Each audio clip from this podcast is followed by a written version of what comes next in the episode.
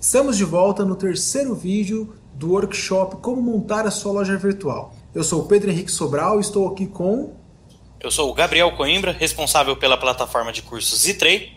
E juntos nós estamos falando um pouco sobre como é esse passo a passo, quais são as principais configurações e como você consegue iniciar. E agora nós vamos falar um pouco sobre frete e formas de pagamento. Então, Gabriel, qual é a primeira uh, pergunta que nós podemos conversar aqui? Talvez seja qual a importância do frete no e-commerce? Sem dúvida alguma, essa aí é, se não a maior, uma das mais importantes, né? Qual é a importância de um frete para o e-commerce? Bem, seu cliente ele espera receber o produto dele lá na casa dele. Então, se você não tem frete, está respondida a pergunta. Não tem vendas. Então, o frete é de extrema, extrema importância para um e-commerce. Por quê? Ele pode ser tanto um vilão quanto um diferencial.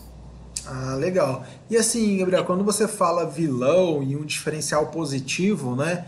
É, como que a gente consegue diferenciar, por exemplo, a pessoa ter vários preços de frete para o mesmo produto?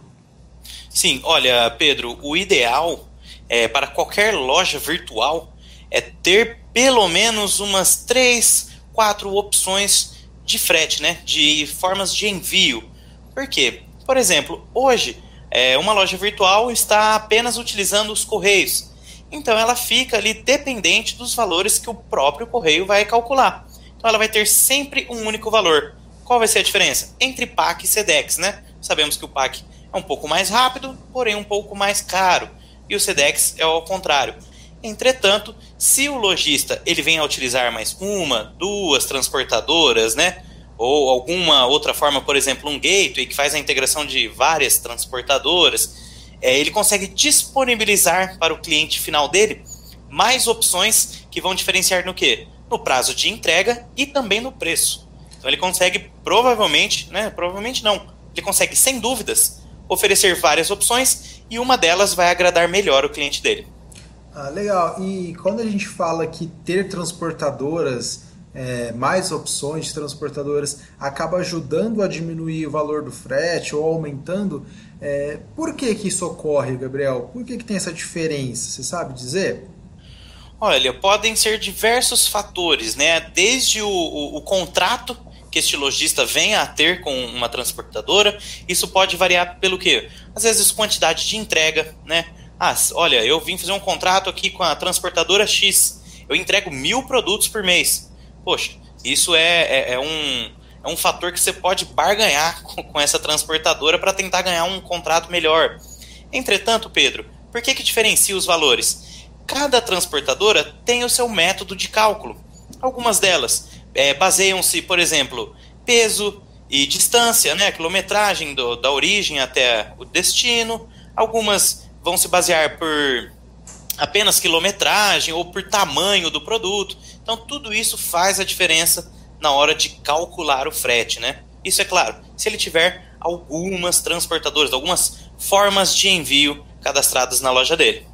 Ah, legal. E assim, Gabriel, a gente pensando no, no lojista que está inaugurando a loja agora, ainda não negociou com, com, com transportadoras, ainda não teve nenhum contrato efetivado com alguém, tem alguma opção que ele consiga já pôr a loja no ar de imediato e sem precisar de muita burocracia, sem precisar dessas questões de contratuais?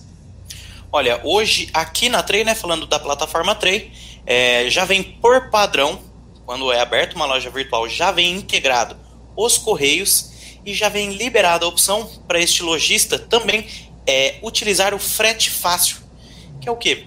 É um contrato né, da própria Trey com os correios que o lojista pode utilizar e ele ganha descontos sobre o valor padrão dos correios de até 35%. Então, supondo que o frete calculado na loja virtual seja de 100 reais pelo próprio correio, né, pelos correios, é, este valor pode cair até 65 reais, para até 65 reais. Entendi, legal. E aí o lojista pode tanto é, absorver esse valor como diferencial ou passar para o cliente. É, é, possível isso? Como que geralmente é, os lojistas acabam é, usando estrategicamente? Olha, Pedro, via de regra, sim, respondendo a primeira pergunta, é possível. O o lojista ele pode tanto ficar com essa diferença como um lucro a mais para ele, como ele pode oferecer o valor do frete com esse desconto né, e repassar para o cliente final. O que nós mais vemos, e, e na minha opinião faz mais sentido, é oferecer esse desconto para o cliente. E aí o lojista pode pensar, poxa, mas aí eu vou estar tá deixando de ganhar em cima do frete. Mas se a gente for pensar bem, é melhor vender mais, e aí você tem mais lucro sobre a venda dos, dos produtos, né, do que vender menos e ficar com uma porcentagem pequena ali, ou um, um, valor é, em cima do frete. É, então... É, e, e, é até interessante, né, Gabriel, você falando, porque quando a gente vende mais, está rolando também a parte da, do reconhecimento da loja, né?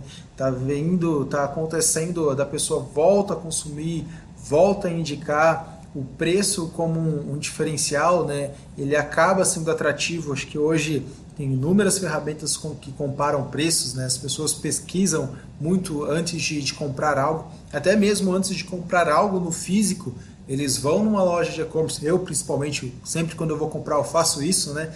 Eu vou, numa, vou no e-commerce, procuro, vejo o preço, vejo o preço com frete e a partir daí eu vejo se vale a pena eu comprar na, na, na loja aqui da, da minha cidade ou se eu vou partir para o e-commerce e aí esperar alguns dias para receber, né? Então, o, ter isso num diferencial de preço pode ser uma ajuda muito valiosa na hora de, de realizar as vendas, né? E Gabriel, é, então a gente falou dessas opções de frete, transportadoras e tudo mais. E assim, é, vamos supor no caso, né, como a gente tem visto também bastante negócios locais, né, empresas, lojas físicas aí do varejo é, se, se digitalizando e indo para o e-commerce, né?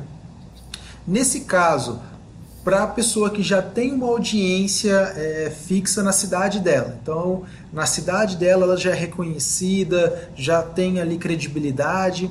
Ela tem alguma forma de trabalhar diferenciado para aquela cidade que ela, que ela atua? Sim, hoje ela tem duas opções para trabalhar, é, digamos, especificamente nessa cidade, além, é claro, de vender para todo o Brasil, né, com os Correios ou outra, alguma transportadora. Mas ali, especificamente naquela cidade que ela está situada, é, ela consegue trabalhar, por exemplo, com uma tabela, aqui dentro da Trey, que nós utilizamos o nome de tabela por faixa de CEP. Então ela consegue definir, por exemplo, o CEP inicial da cidade e o final. Isso é simples de se pegar com os Correios, essa faixa de CEP. E aí ela dá o nome, por exemplo, de motoboy. E aí consegue definir até quantos quilos entrega, qual é o prazo de entrega, valor. E, e como a gente sabe, Pedro, o que brilha o olho do brasileiro no e-commerce é para o comprador, né, é o frete grátis. Então, às vezes, dentro da cidade, por entregar às vezes um motoboy, por exemplo, não, não é preciso cobrar, né? Claro que vai depender de cada estratégia, cada lojista. Mas é, um frete grátis, por exemplo, nisso que tem um valor menor, né, para ser gasto pelo lojista, é uma boa. Se ele já tem uma clientela ali e tal, então dá para ele trabalhar com este motoboy para cidade específica e também com uma tabela de a retirar na loja, que é o que?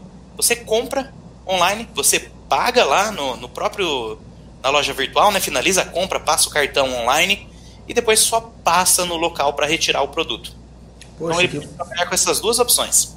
Poxa, muito interessante, Gabriel. Então, assim, porque é, eu acho que até pensando em termos de negócio, é, quando a pessoa começa no e-commerce, ela acaba pensando, ah, eu preciso vender para o Brasil todo, e de fato é. Você no e-commerce você é, quebra as barreiras, né, das barreiras físicas de, de geolocalização e acaba expandindo. Mas para quem já tem um negócio físico, já tem uma loja, já tem um nome, já tem a, presença de mercado aí no, no, no varejo físico, é, você ter o seu e-commerce e divulgar ele para que as pessoas façam as compras por, pelo, pela internet Porém, como é da mesma cidade, você consiga entregar através do, de um motoboy, por exemplo, como você citou, ou até desse recurso de retirar na loja, dar essa opção, é uma forma de você se tornar mais competitivo. Então, hoje a gente tem os grandes marketplaces que, que eles acabam sempre sendo um dos principais comparadores de preço, né? E aí, como você já tem ali na sua cidade a sua, o, seu, o seu ponto de venda, já tem ali uma forma de se diferenciar, talvez você não consiga brigar tão forte em outras regiões do país, mas na sua cidade você pode enfincar a estaca lá e dominar aquele lugar. Então vai muito da regra de, de preço, fazer estratégias com, com essa possibilidade de adaptação. Né? Então eu vejo como a parte do frete do envio ele não é algo apenas burocrático que precisa ter para e-commerce para o e-commerce vender e chegar o produto até o, o cliente final. Mas o frete e envio ele entra muito na parte estratégica de você otimizar os valores, otimizar o tempo de entrega, otimizar tudo o que for possível para oferecer melhor experiência, para oferecer desconto, para oferecer diferencial e conquistar. Então, quando você começa o seu e-commerce, não precisa é, focar só a nível nacional. Você pode ter é, lojas físicas, ter algo regional e dentro daquela região, por mais que o e-commerce está em todo, na internet está aberta, você consegue se diferenciar na sua cidade, na onde você já tem o seu nome. Né? Isso é muito interessante que a gente enxerga, né, Gabriel, bastante quando a gente conversa com lojistas, enfim, conversa com pessoas sobre o mercado, que eles deixam passar essa oportunidade. Você já está ali dominando aquele lugar, só precisa mostrar na internet, ó, eu estou aqui, compre na internet, mas vem retirar na loja.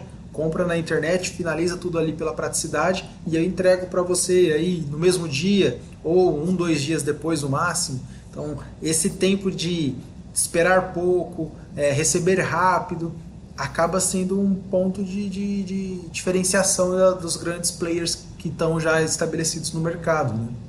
Exatamente. Você transforma o vilão em, em diferencial da sua loja. É exatamente isso. Bacana. E a gente citou, né, Gabriel, acho que né, paralelo a essa estratégia de frete, a gente falou formas de pagamento, né? É, o que seria a forma de pagamento para o cara, lojista que está começando, que precisa entender um pouco melhor esses, esses nomes, né? O que, que seria de fato isso? Sim, olha, a forma de pagamento, vamos pegar um exemplo de uma loja física. Você vai lá, você tira o cartão seu Master, Visa, independente qual seja a bandeira, né? Você tira ele da sua carteira e passa numa maquininha para fazer este pagamento. Aquelas famosas maquininhas, né, de cartão. Na loja virtual não existe isso, né? Como é feito então? Como que é esse pagamento? Aí entram as formas de pagamento, os intermediadores. Eles são sistemas, né, que cuidam já de segurança, por exemplo, o IAPI, né? Ela cuida da segurança, o risco, faz toda uma análise é, para que essa transação ocorra de maneira segura e tranquila, né? Como é?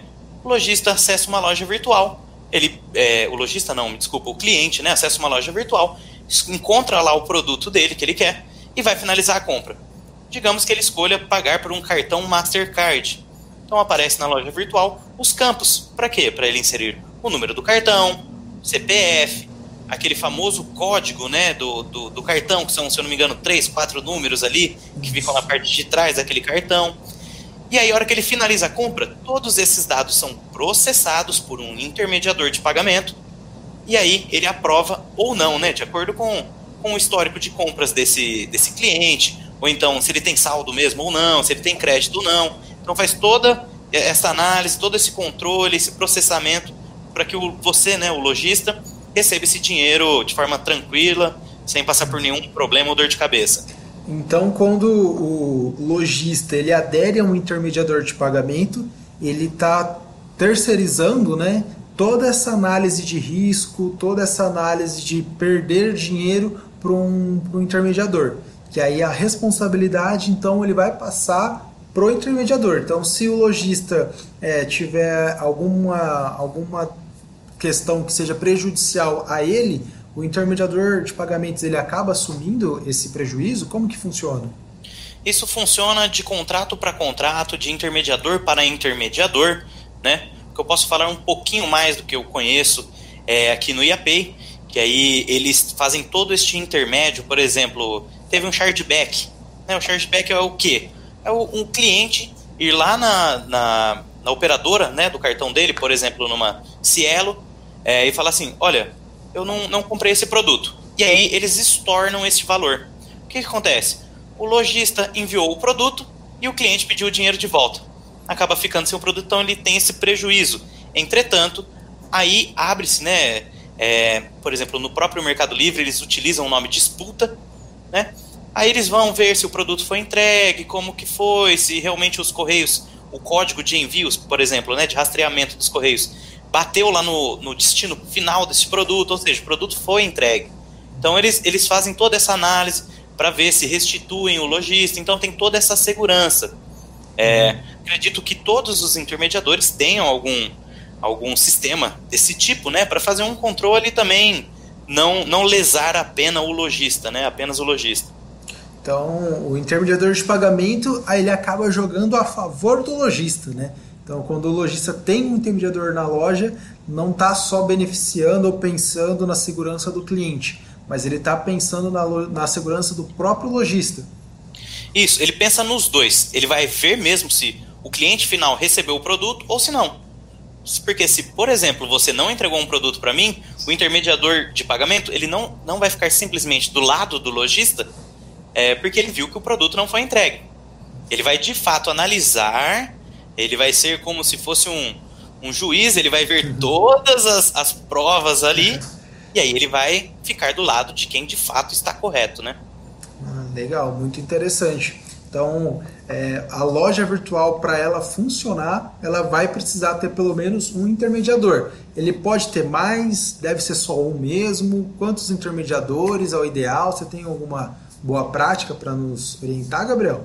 Olha, primeiro sim, é obrigatório ele ter algum intermediador de pagamento. Ele tem que ter uma forma de pagamento, senão não, não vende, né? É, entretanto, quanto a quantos intermediadores, quais formas de pagamento, é claro que alguns lojistas eles já têm algum contrato que utilizam há certo tempo, é, por exemplo, uma Cielo ou um PayPal, né, que é um intermediador de pagamento, a IAPay mesmo. E às vezes eles já têm um contrato que é mais é, benefício para eles ali, eles têm uma taxa menor, eles conseguem negociar tal, tal taxa, aquilo. Então, às vezes, é interessante ele utilizar aquele porque ele realmente vai ter uma renda melhor, né, sobre aquilo. Entretanto, agora não falando do intermediador, que é esse sistema responsável, né, toda essa empresa que vai ser responsável por gerenciar aí os pagamentos e tal, falando de formas de pagamento em si, sempre é interessante que o lojista ofereça várias formas de pagamento. Por quê? Eu, por exemplo, digamos que eu utilizo apenas um cartão Mastercard. E aí eu acesso a sua loja virtual, Pedro, e você só oferece boleto ou então pagamento pelo Visa. Aí você perde essa venda. Então é interessante oferecer várias formas de pagamento. O boleto, é, os cartões, né, transferência, pode ser também depósito, para que o cliente ele sinta-se é, com todas as opções ali disponível para ver o que, que ele vai achar melhor. E já por mencionando em boleto, quem não gosta de ter um desconto? Né? Então hoje a gente vê que muitos lojistas oferecem lá 5% ou 10% de desconto no boleto, porque é pagamento à vista. É, é melhor para ele e melhor para o cliente final, todo mundo sai ganhando. Ah, legal. Então acho que é, é, é aquilo, acho que dentro do e-commerce, tudo que você tem na loja que você pode configurar, pode dar opções, acaba sendo um auxílio na conversão de vendas, né? Então, a gente já falou de ter um domínio, ter informações de políticas de troca, devolução, política de frete, ter o cadastro do, do CEP certinho. Falamos sobre, nos outros, nas outras aulas também, sobre a parte de, de, de frete, envios, agora falando também de formas de pagamento. Então, todas essas coisas que a gente falou até agora, elas têm um impacto nas vendas no final das contas, né? Então não é só o produto pelo produto na internet. Não é só ter disponibilizado ali é, algo, ter uma vitrine, vamos lá e o cliente vai chegar e consumir aquilo, comprar aquilo. Né? Então, todas essas minúcias da, da, da, configuração de uma loja virtual, elas estão o tempo todo é, cutucando ali o seu faturamento, cutucando ali a sua forma de, de ter lucros no, no, na internet. Então, todas essas configurações, por mais que nós estamos falando, para algumas pessoas possa parecer básico, possa é, para outras possa parecer bem mais profunda do que eles imaginavam, mas no passo a passo, configurando, preparando a loja, você já vai estar otimizando para suas vendas, né, Gabriel? Exatamente. É sempre que nem você disse, né? É, planejando isso, porque nós estamos passando alguns passos iniciais, os passos básicos para que uma loja virtual esteja no ar. Entretanto, estar no ar não significa vender, porque todos é, é, esses pontos que nós estamos levantando, desde os vídeos anteriores, né, de cadastro de produto, categorias, tudo isso tem de proporcionar uma boa experiência para o cliente. Porque através disso é que, que, que, ele vai, na verdade, se tornar um cliente da loja virtual. Fato, né?